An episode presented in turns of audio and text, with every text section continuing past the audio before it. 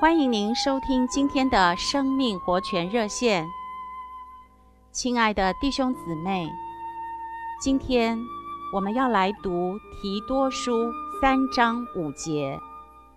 他便救了我们，乃是照着他的怜悯，借着重生的洗涤和圣灵的更新。在六十年代，美国很流行嬉皮文化。一九六九年的夏天，有相当多的嬉皮进到洛杉矶教会里。他们来的时候头发很长，胡须也很长，穿着拖鞋，以及嬉皮的衣着。其中有一位好像施浸者约翰，他常在校园里对人大声喊：“当悔改！”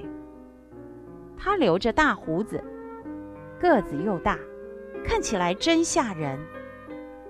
当时，他也参加聚会，头上打一个箍，上衣穿得花花绿绿，光着脚坐在第一排，两只脚摇啊摇的。结果，他来了两三次之后，头箍没有了。过一周，长胡子没有了。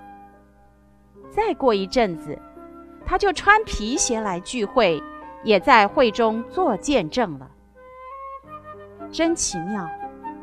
没有人特别去劝那位弟兄要改自己，但是当他听了神的话，那似生命的灵就在他里头开始洗涤，结果他的眼光改了，听觉味道也改了。这就是重生的洗涤。亲爱的弟兄姊妹，当我们重生时，在我们身上就有一个大洗涤，不仅把我们的罪洗掉，更把我们天然人的一切元素都洗掉，直到旧人的一切都洗除净净。盼望我们都能天天从主话得着喂养，蒙拯救，脱离救人的行为和生活。谢谢您的收听，我们明天再见。